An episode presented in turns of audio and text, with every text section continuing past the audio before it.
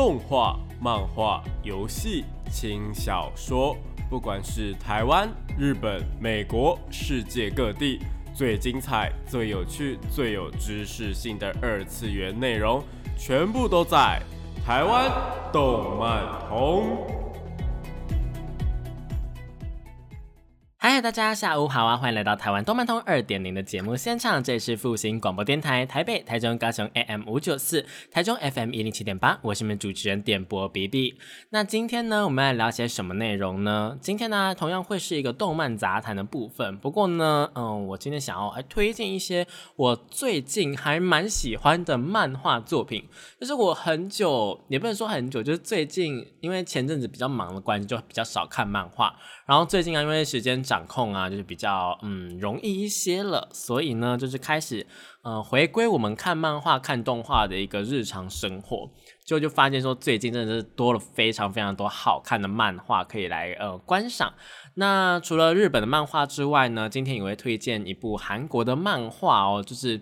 我们之前有推荐过那个我独自升级以及那种呃恶女系列啊，或是大小姐系列的嘛。那今天呢就是要推荐跟它有点类似的作品呐。那日本的部分呢，则是推荐几部我自己最近就是还蛮喜欢的作品这样子。那我们就废话不多说，马上进入到我们动漫推推来介绍我今天想要说的漫画吧。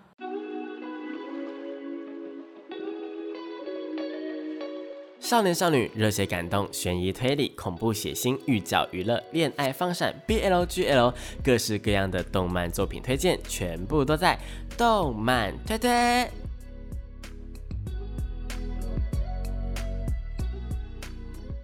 欢迎来到动漫推推的部分。那这个单元呢，会跟大家推荐一些国内外优良的动漫作品，也有可能是游戏或是轻小说，都是有可能的。那今天呢，就如同开头所说的，来推荐几部呢，我最近真的看了还蛮开心的作品啦。那呃，我们先从韩国的开始介绍好了。那第一部作品呢，叫做《做个快乐的恶女》，好不好？就是恶女系列，真的是。让人百看不腻耶！而且呢，这部做个快乐的恶女呢，跟呃前面几部的恶女系列有点不太一样。就是前面几部啊，就是为了要呃解救自己的人生啊，或者怎么样，他们有一个目的性嘛。我们之前在跟盆栽的那一集啊，又或者是我自己在自己独自推荐韩国漫画的那几集呢，是有说到的。那做个快乐的恶女呢，有一点不太一样的是，她看了。真的就是你不会觉得说他是为了他的目的性有那么的强烈，然后呢，每一个角色的深度都是有的。我们之前有提过说，诶，韩国漫画啊，它其实有些配角的角色深度会让人家觉得说，诶，有点浅啊，不知道他们在想什么这样子。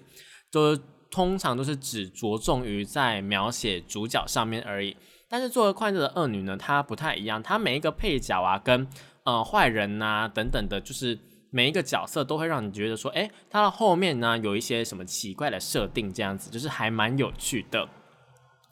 那它的一个嗯故事到底在说些什么呢？嗯，主要呢还是跟一般的恶女的一些漫画是差不多啦，就是它是转身系列的。那同样呢也是转身到了一个嗯文艺的一个小说的一个剧情里面。然后呢，但不一样的是，这个这个女主角呢，她并不是那一种就是。讨厌，嗯，这个小说里面的恶女的那一种角色，就是呢，他对于小说里面的恶女呢是从一开始就抱有好感的，所以呢，当他变成这个小说里面的恶女的时候，他其实并没有说觉得不高兴，只是会觉得说，哎，这个小说里面的这个恶女呢，怎么会就是那么的笨，怎么那么的。就是轻易的就被女主角啊，或是嗯背叛他的人呢给拉下台啊，或者怎么样的，他就觉得说他一定要帮助这个恶女这样。那这个女主角呢就叫做雷凌。那雷凌呢，她其实呢是一个嗯，就是她那个故事的背景呢是在一个王国的底下呢，有两个非常非常大的家族，就是他们的地位是在公爵的部分。然后呢，他们这两个两大公爵家呢，嗯，就是他们的呃财力啊，或是武力啊，都是比。呃，就是王室还要再更多的，也就是呢，他们如果想要推翻国家或推推翻王室的话是没有问题的。那雷凌呢，他就是跟了一个皇太子订婚，结果呢，这个皇太子啊，就是有一点点就是，呃，应该说，因为这个小说的女主角并不是雷凌，是另外一个女生叫做爱丽丝。那这个爱丽丝呢，就是一个她以前应该她就是有轮回。爱丽丝她轮回了，所以她知道说故事的走向大概会是怎么样子，所以就从中作梗啊，做了很多事情，然后让每个男生对她迷得晕头转向的，然后就是这样顺理成章的成为皇太子的一个呃新娘啊，然后就是掌权这样子，就有点类似这种概念。然后呢，我们的雷凌呢，只是在其中的一个配角，然后是来用来欺负爱丽丝的，但是他又对皇太子有一点很痴迷的感觉。不过呢，这样的状况啊，嗯，在我们的女主角就是转身到这雷凌的身体之后呢，就开始产生了改变，因为女主角就觉得说，雷凌她明明家世很好，就是她非常非常非常的有钱，然后她的地位呢也不比他们低，就是她的地位基本上呢。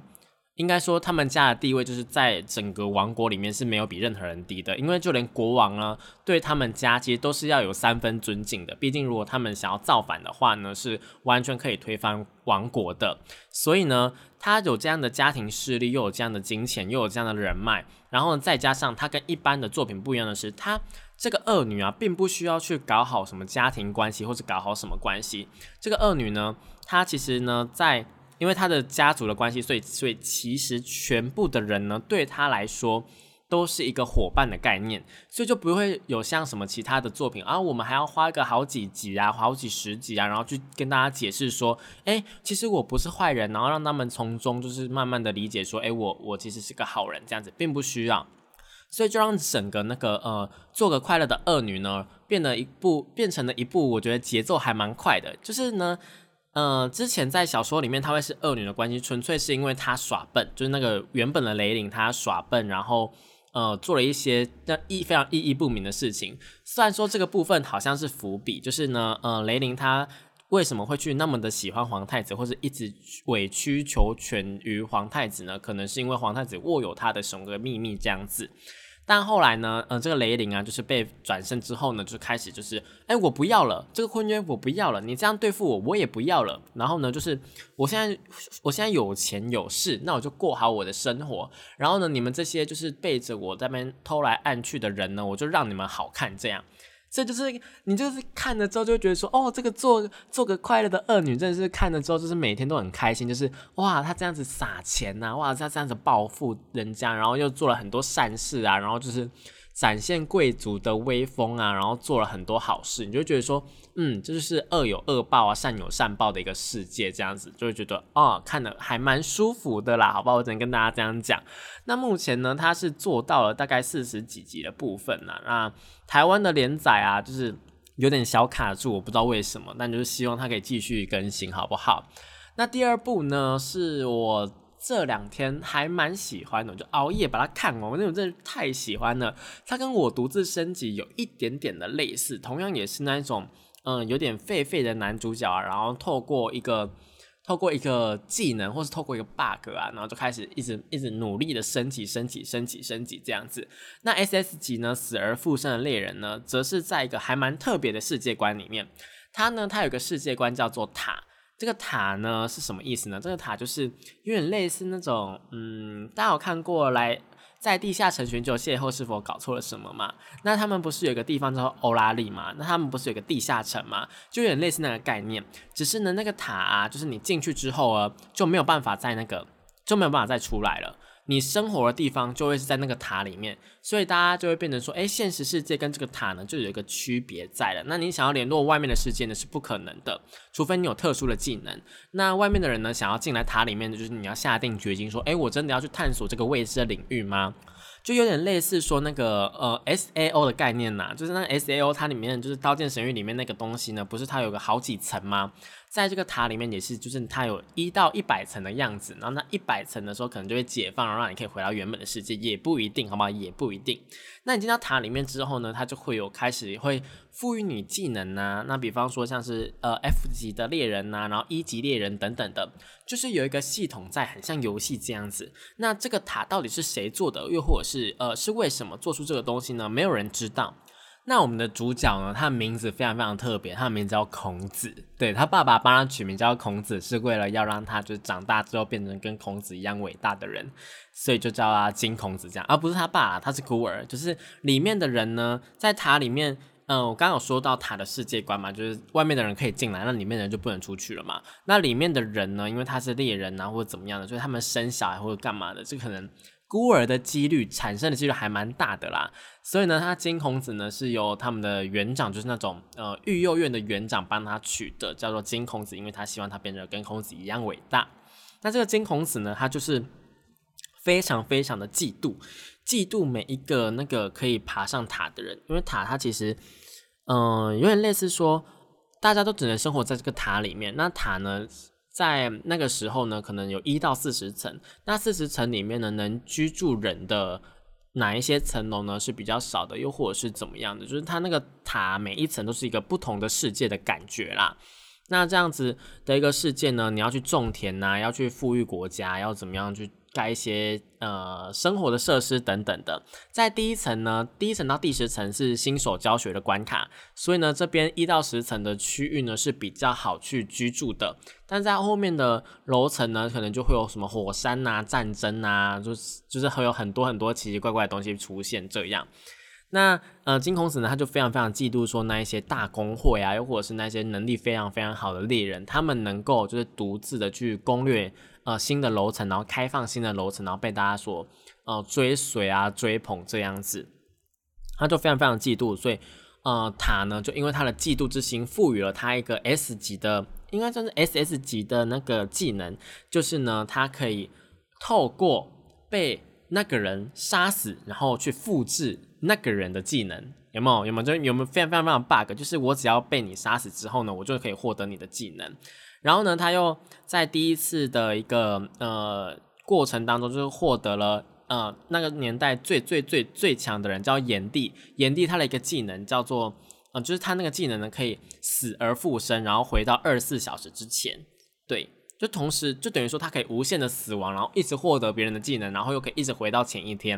然后呢，他还想出了更一个更 bug 的一个做法，就是因为他要杀掉炎帝的话呢，他凭他自己的实力是不可能的，而且炎帝他也会回归到，因为是复制嘛，所以他也有那个技能，就等于说他他也会回归到二十四小时之前。所以呢，我们的金孔子呢，在漫画的初期呢，应该说这是小说改编的，所以在剧情的初期呢，他就不停不停不停的自杀，然后呢，让整个时间线回归回归回归回归到十几年前，然后。是回归到了那个跟他有同一个技能的炎帝呢，他的获得那个技能的之前，大家听得懂我意思吗？就是他觉醒这个能够死而复生的技能之前，他回归到了这个时间线，然后呢杀掉了炎帝，然后呢从此之后呢就过上了一个算是开挂的人生吧。不过因为他要死掉才能够获得别人的技能，而且再加上。这个东西算是被动技能，就等于说他没有任何的主动技能、攻击技能等等的都没有，就等于说他要从头开始修炼啊，然后修炼剑法等等的。而且呢，因为他自杀了四千多次，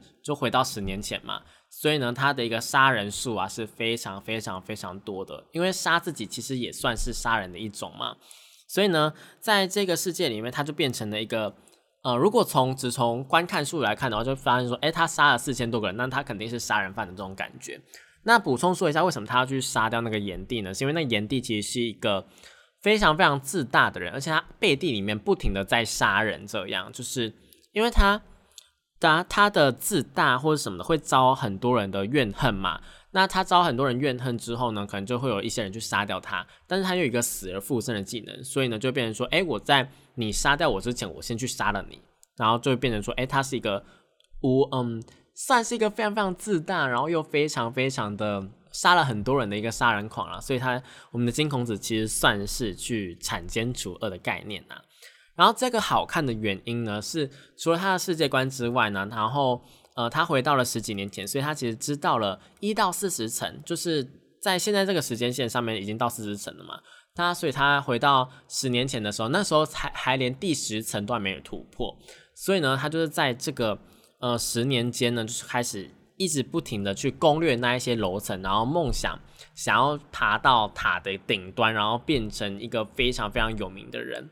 我觉得他算是非常非常的忠于他自己的欲望啦。因为有一些这种作品，他就会觉得说，哎，不行，我要保护大家，哎，不行，我要拿这个能力去做哪一些善事啊，干嘛干嘛的。但这个呃，S S 级死而复生的猎人呢，他从一开始就是一个嫉妒心所产生的一个技能，然后打开这个世界线嘛。所以呢，我觉得他非常非常忠于自我的欲望，他就是想要成名，他就想要成为像是炎帝一样的人。但是呢，他不想要当一个坏人，他想要当一个可以。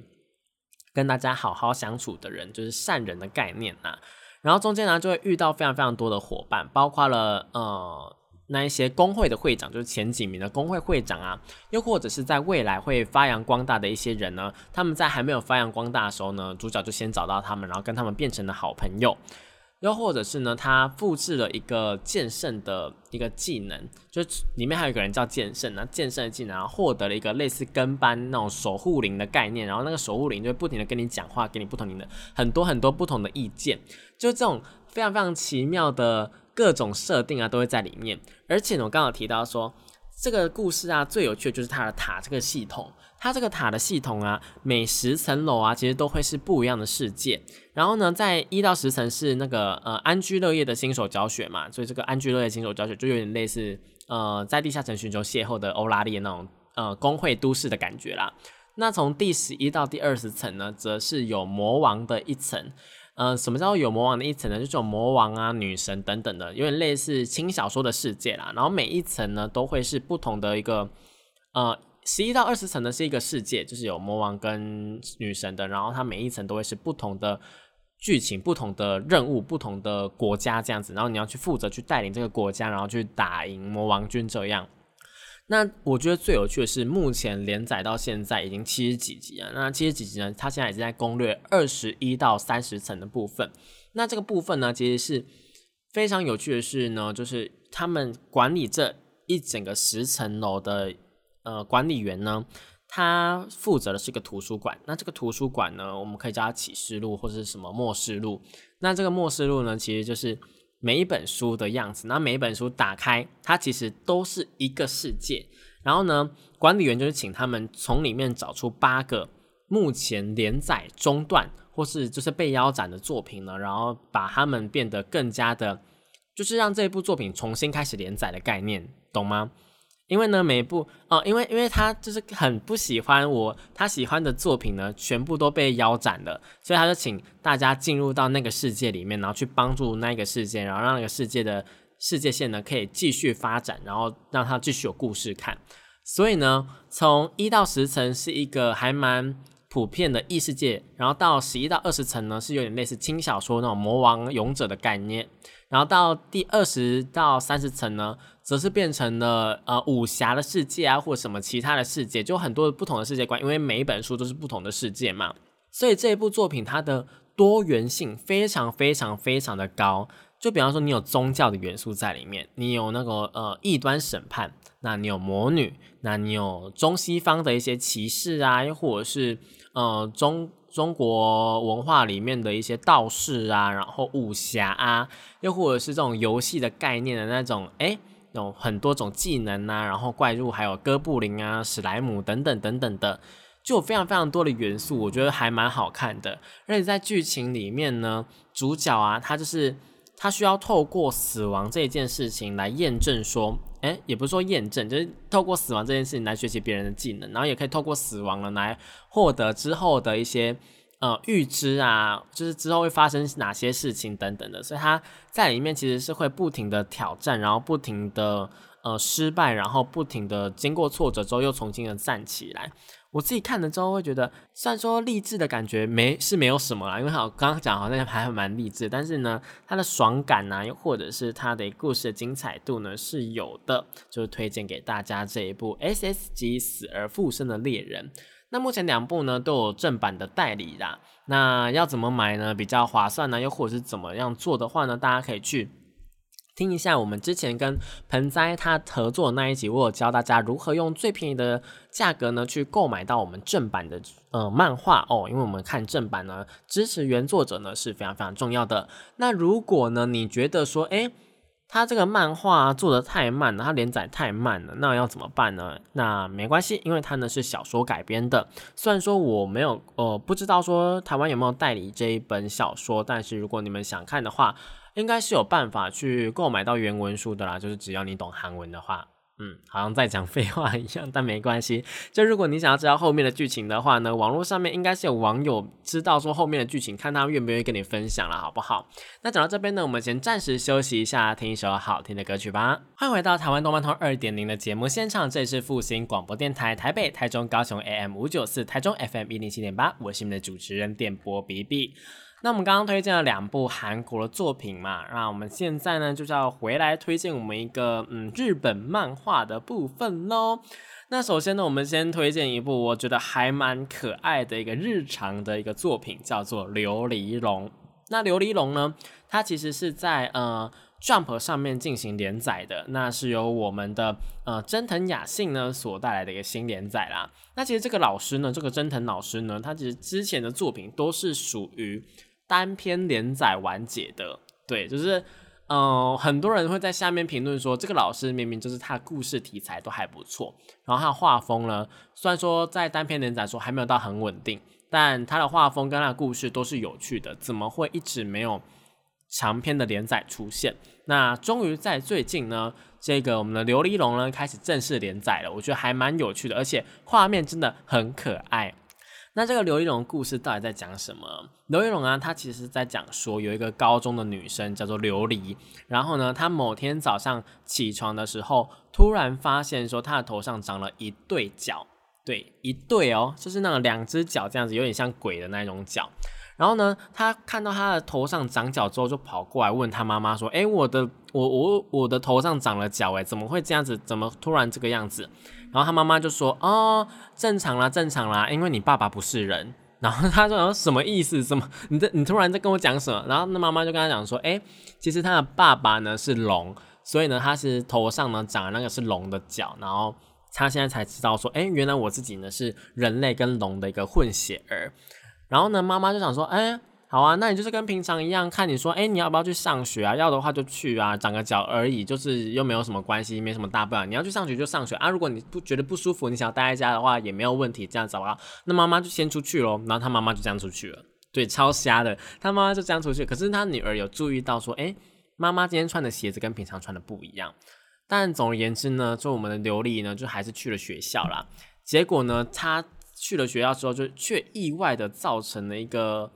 还蛮大的风波，就是他从在呃跟同学见到面呐，或者上公厕的时候，一直被人家注视嘛，想说，哎，我头上的角啊是怎么一回事？就是大家的视线都会想说，这个女生是干嘛？是在 cosplay 吗？或者怎么样的？然后到学校之后呢，大家就问他说，哎，你的脚是怎么一回事啊？然后就去摸嘛，然后才发现说，哎，这个脚啊是真的，就是长在他身上的，并不是用戴的干嘛的。然后那个脚呢，摸起来也非常非常非常的有骨感呐，或者什么的，就很像。呃，一般的鳞也不能说鳞片，因为我们现实生活中也没有龙的脚可以去摸啦。反正大家就自行想象一下，很像骨头这样子的概念呐。然后在学校的时候呢，他就是开始就是有点不适应啊，又或者怎么样，就觉得大家好像都因为他的脚来跟他讲话，因为他原本是一个有点类似社恐的人，就是他也没有到社恐那么严重，就是他不太喜欢跟别人社交啦，就跟我一样，就不太喜欢跟别人社交。所以他就是会在班上，就是比较像是一个透明人的概念啊。但因为现在这一件事情，让他就是多了很多的朋友啊，很多人在跟他讲话。但在呃，这是连老师哦，老师看到他都说：“哎，你头上的角是怎么一回事？”然后他说：“哎，好，我好像不是人，我好像是人跟龙的一个混血。”然后老师就说：“哦，好，这样子啊。”就也没有什么太大的反应，就全部呢。全部都是，就是大家就是好像没有没有太多的意外啊，或者是没有太多的想法，就直接接受了他这样子。那这个部分呢，在后面其实是有带到的，就是他跟他妈妈在讨论这个问题的时候，讨论说，哎，为什么大家就那么容易的接受自己的时候呢？他妈妈其实有跟他说，哎，其实我们人类也一样啊，就是我们人的正常生活里面呢，是很常会发生这种事情的。大家都觉得说，好像，呃，我跟别人不一样，或者是我跟。呃，我一定要跟大家一样，才不会被排挤啊，才不会怎么样的。但其实啊，每个人的接受程度，又或者是大家碰到跟彼此不一样的人的时候的态度呢，有的时候是我们把别人想的太坏了。就比方说，我觉得说，哎，我今天长了一颗大痘痘，大家一定会觉得很讨厌，大家一定会来笑我干嘛的。但其实你到了学校之后，发现说，哎，其实大家好像没有发现，又或者是大家看到之后只是笑了一下，说，哎，你怎么长了一颗痘痘啊，哈哈哈，然后就这样，然后就继续开始聊其他的事情，这样。其实我们有的时候就会把事情想得太严重，我们的不同或是我们的相同呢，其实在大家眼里并没有到那么重要。毕竟每个人都有自己的人生要过嘛。那我们何不就是做自己开心的事情就好？就有点类似这种概念呢。那琉璃龙里面呢，就有有会掺杂还蛮多这种，其实人类跟人类或是龙的混血，或是龙之类的，其实是没有什么太大差别。不同的物种之间的差别性并不大。那重点是我们的想法有没有共通啊？我们的想法是怎么样子的？是一个蛮有蛮多大道理的一个作品啊。但大家可以不用管那个大道理，重点是它的画面很可爱，这样就 OK 了，好不好？那龙呢？我们的琉璃呢？它就是在上课的时候不小心打了一个喷嚏，然后不然就喷火了。对，它就喷火了，跟龙一样，它就突然喷火了。那这个喷火龙呢，造成了它一个还蛮大的损伤的，因为它。这个变化是从早上开始突然长出两只脚的嘛，所以它的变化并没有到非常非常完全，就是它的身体是在慢慢的，因为这个青春期啊什么的原因等等的，然后慢慢的开始产生变化，然后慢慢的可能有一些龙的特征、龙的一些遗传出现嘛，所以呢，它这个喷火呢也是它的遗传之一，但它的喉咙啊或它的身体的构造其实还没有办法接受喷火这么剧烈的一个动作。所以就造成他的喉咙整个烧伤，然后他也流了很多血，然后直接昏迷这样子啦。那到最后他醒来的时候呢，其实他妈妈来接他的时候，他就跟他妈妈讨论说：“哎，为什么会这样子？为什么我会变成这样？而且我还不小心伤到人了，大家会不会觉得我很可怕？等等的。”然后就变成说还蛮温馨的，大家就是有有点连接到我刚刚说的，妈妈就安慰他说：“其实并没有，并不会怎么样，你就安心的过好你自己就好。”然后呢，他妈妈其实在背后做了很多的努力，就是他妈妈还跑去就是班上，然后跟大家说，请大家原谅他的女儿，因为他的女儿呢现在就是处在一个变化的时期，那这个变化的时期呢，可能会造成蛮多的呃生活上的不便，然后以及恐慌以及不安，那就是希望说大家就是陪他一起度过，然后大家也是人很非常非常好的，就是打算要陪他一起度过这样子啦。然后呢，而且还很贴心的，就是不把这个消息上传到 SNS 上面。就是上传到各种社群平台上面。毕竟，如果上传到各种社群平台，以现在这一个网络的时代来说，大家应该都知道说，如果你做了一件坏事，如果你是有名的人，甚至你不是有名的人，哈，你是一个怪人的话，你只要有东西被上传到网络上，你可能就变成了什么什么蹦蹦姐啊，什么呃犀利哥啊等等的，就是会有很多很多的绰号出现，然后你就变成是一个网络上面昙花一现的一个红人。但这个东西呢，其实是会对当事人，又或者是对呃整个网络的一个关系呢，造成一个伤害的。我自己是这样是觉得啦。毕竟如果，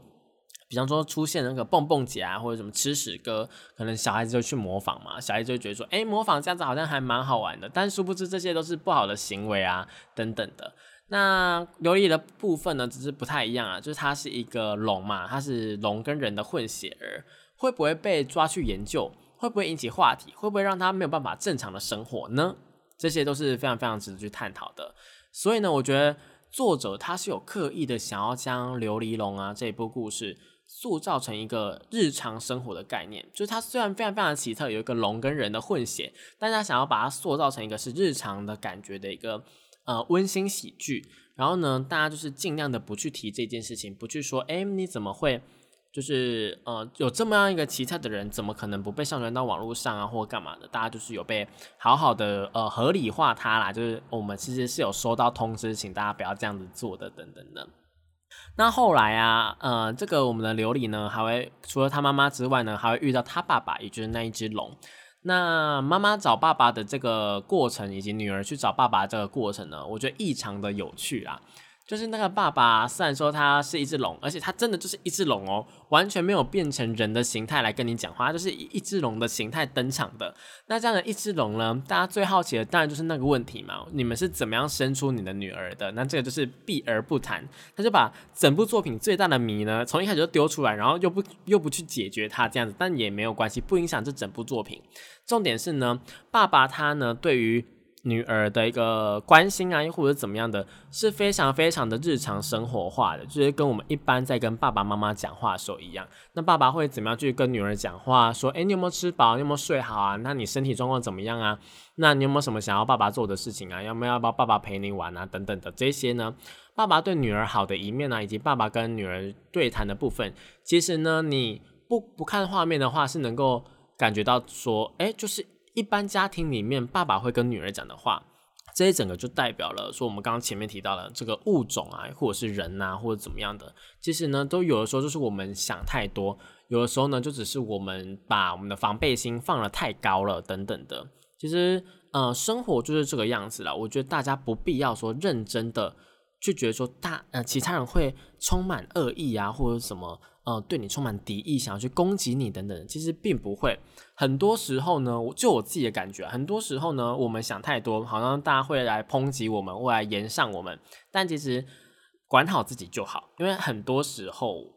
大部分的人通常都没有办法去管到别人，懂吗？那网络上面那一些酸民的酸言酸语啊，其实也只是一小部分。会去做善事啊，或者是呢会去支持别人的人，或者是呢会去讲好话的人呢，其实也是非常非常多的。大家不要只看坏的一面，好像网络时代起来啊，酸民变多等等的。但其实呢，好的人呢也是蛮多的。好，那这一部《琉璃龙》呢，现在目前呢就是在 Jump 上面做连载啦。那哪里能够看得到呢？就请大家自己上网去搜寻喽。好，那我们讲到这边呢，先暂时休息一下，听一首好听的歌曲吧。欢迎回到台湾动漫通二点零的节目现场，这里是复兴广播电台台北、台中、高雄 AM 五九四，台中 FM 一零七点八，我是你们主持人电波比比。那我们刚刚讲了琉璃龙的故事嘛，那我们接下来要讲的呢，是我呃追了蛮久的一部漫画作品，然后它在今年还是去年的时候有宣布说要改编成日剧的版本。我自己个人是觉得说这个改编成日剧可能会蛮惊悚的啦，好不好？是一个悬疑的作品。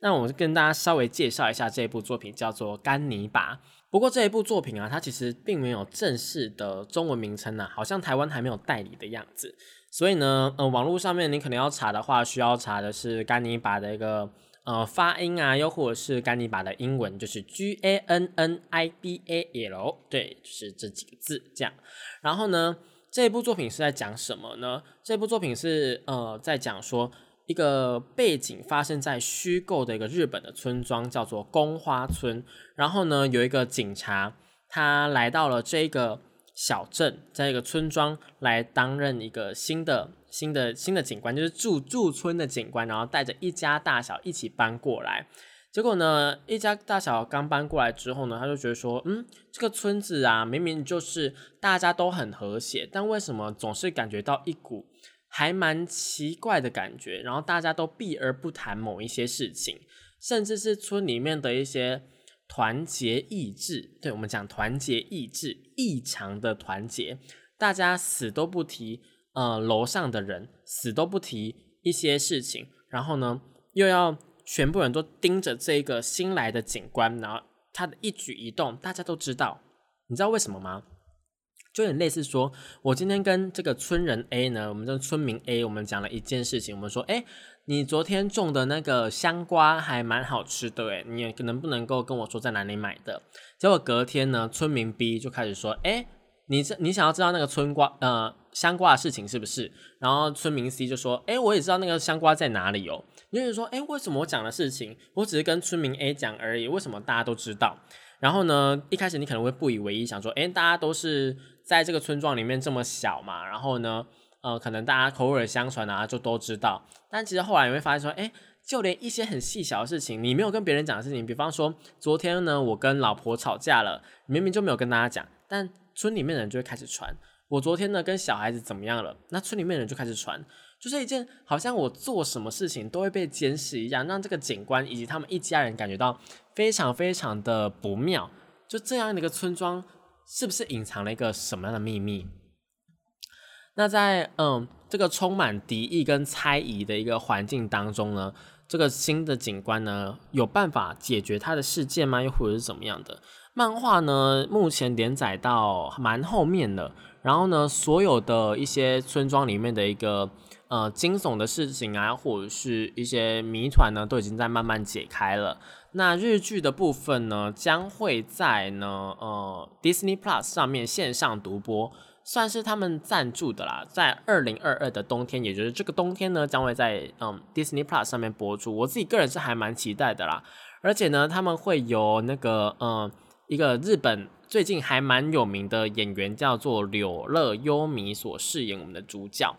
那到底会不会好看呢？我也是不知道啦。不过如果他们真的按照漫画的剧情去做一个嗯改编的话，我觉得还会还蛮精彩的。因为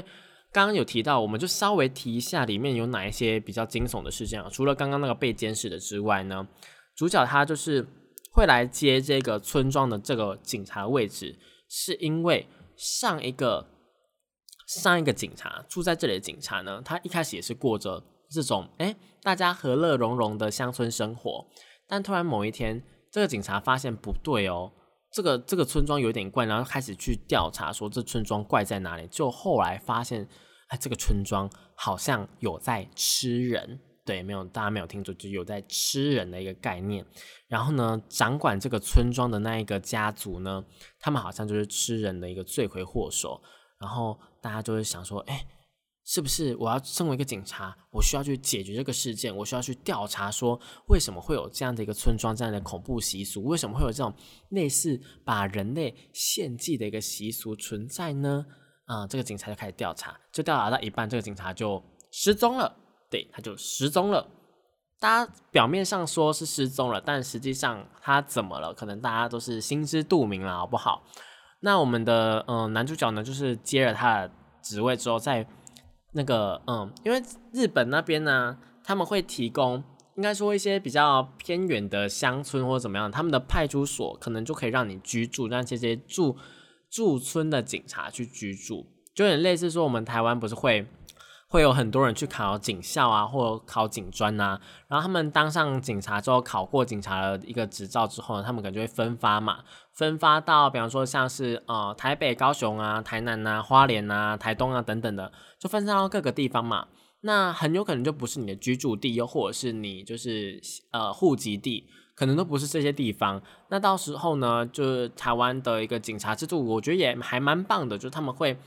给你一个宿舍去住，就如果你要住外面，当然 OK 啊。但是我们就会希望说，哎，如果你找不到地方住或者怎么样的话，我们会有补助你啦。然后呢，你也可以住在我们的宿舍里面，可能还是要加一点房租啊，但没关系嘛，就是你至少不用自己去找房子，就我觉得还蛮 OK 的。但是日本那边的警察呢，也是有一个类似这样的概念，就是哎，你到一个偏远的地方去居住的时候呢，我们会给你一个派出所。去居住，然后呢，你的妻小呢也可以一起带过去那边居住，然后就在他们那个房子里面，因为是从上一个警察这样留下，嗯，也不能说留下来，就上一个警察也住过嘛，他就发现说，哎，墙壁上面怎么刻着怎么快逃啊，这个村庄不正常等等的话，然后就让这个新来的警察觉得说，哎，嗯，对哦，这个村庄好像真的有那么一点点怪怪的哦，然后就开始调查，然后就开始被卷入事件。然后就变成说，哎，我想要解决这个事件，但后来发现说，这个宫花村的所有的人，其实每一个村民都不是他们的伙伴。然后，当然后面还是有遇到伙伴呐。不过呢，这个恐怖故事的一个，我觉得日本他们恐怖的点就在于说，他们有很，他们很喜欢用很多。村庄啊，日本的一些小村庄，然后他们的都市传呃乡村传说，对，变成乡村传说，乡村传说呢拿来来吓唬你，或者是就变成说他们传统的一个习俗等等的，像是大家所熟知的，也是我们提过好几次的木残悲鸣石呢，也是在一个日本的虚构村庄叫雏见者嘛，然后他们有一个绵流祭，就是传统的一个。民俗的一个活动，一个祭典，然后一个传说这样子，然后就开启了一连串的恐怖事件，又或者是呢那种嗯什么犬鸣村啊，或者什么，就日本他们那边就感觉好像有很多深山什么的，在台湾可能。呃，也有那一种深山里面的呃恐怖故事啊，但是我们深山就是也没有到那么多嘛，而且呢，大家可能多多少少都听过。但日本那边就是有非常非常多的深山呢，有非常非常多的村庄，有非常非常多的呃你不知道的事情可以去做发展，然后他们会虚构好几个村庄来做这种事情。像最近啊，台湾不是呃，应该说 Netflix 上面上架了台湾的一个恐怖片叫做《咒》嘛。那个咒呢，其实就有点类似这个概念，就一个虚构的地方，一个虚构的传说，一个虚构的神明，然后呢，它的恐怖的程度不亚于真实的。应该说，如果应该说，就是因为它呃掺杂了非常非常多大家所熟悉的事情，所以呢才会变得那么恐怖。如果今天纯粹是一个恐怖的故事，纯粹是一个恐怖的传说，但它没有任何的写实的一个地方的话，你是不会觉得恐怖的。就比方说，哎，我们今天呢在呃太空上面，我讲跟你讲一个鬼故事呢，一开始就跟你说，哎，这是个假的鬼故事，就是太空上面呢有那个太空鬼啊，然后他们会去抓太空人啊等等的，你就这跟你完全十万八千里远，就是完全不相干的事情呢，你就觉得说，哦，是哦，哦，嗯，好啊，好啊，好哦，那听听就算了。但是呢，日本的这一种呃除剑者啊，又或者是我们这个宫花村啊，它就是会掺杂一些哎一些真的事实，或者是一些假的东西，然后去让它真假真假混杂。比方说这些事件可能都是日本真实有发生过的事件，然后让你觉得说，哎，这可信度好像变得蛮高的，然后就变成说，哎，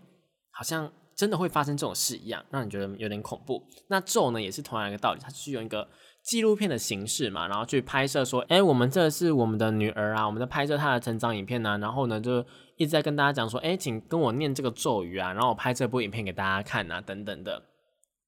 甚至啊，我们这个咒啊，就是它的纪录片的这个形式啊，流到国外之后，然后让非常非常多的国家，包括日本啊、欧美地区啊，他们都变得说，哎，非常非常的害怕这件事情，然后很害怕念出那一句咒语，对，咒语吗？应该说那一个那一段话，就很害怕去说那一段话，然后让大家就是一起分享那个喜悦，好不好？我只能这样跟大家讲，因为我自己本人呢，在看咒的时候也是蛮害怕的，幸好旁边就是有朋友，就是互相支持，好不好？大家真的看恐怖片的时候，或看恐怖漫画的时候，真的是需要大家一起看，又或者是不要一个人。待在房间就对了，不然你可能会吓得半死。虽然说我自己就还蛮喜欢作死的，就是还蛮喜欢在一个人的时候看恐怖漫画，然后吓得自己睡不着觉，然后觉得说风任何的风吹草动可能都是这个恐怖漫画的延伸等等的。所以这这这种恐怖的作品呢，我个人是推荐，就是大家去看那种虚实交杂的。那这一部我们的干泥巴呢，就是非常非常推荐给大家哦。那以上呢，就是我们今天的一个呃漫画推荐的部分，总共介绍了四部作品，不知道大家对哪一部有兴趣呢？我自己个人就觉得说，如果你喜欢异世界的作品的话，那 S S 级死而复生的猎人呢，真的非常非常推荐哦。那如果你喜欢呃一些比较日常的话，那我们琉璃龙呢也是蛮推荐的。那如果你喜欢恐怖悬疑的话呢，这干你一把。那呃剩下的那一部呢，恶女的部分呢，就是放松看好不好？大家闲暇的时候可以看。如果你喜欢那一种就是恶女啊，然后转身啊，知道故事的走向哦，我就是要改变我的故事剧情那种走向的话。嗯，非常非常推荐给大家哦。好，那今天的节目呢就差不多到这边结束了。我们下个礼拜同一时间呢，一样会在空中相会。我们台湾动漫堂二点零，下次见哦，拜拜。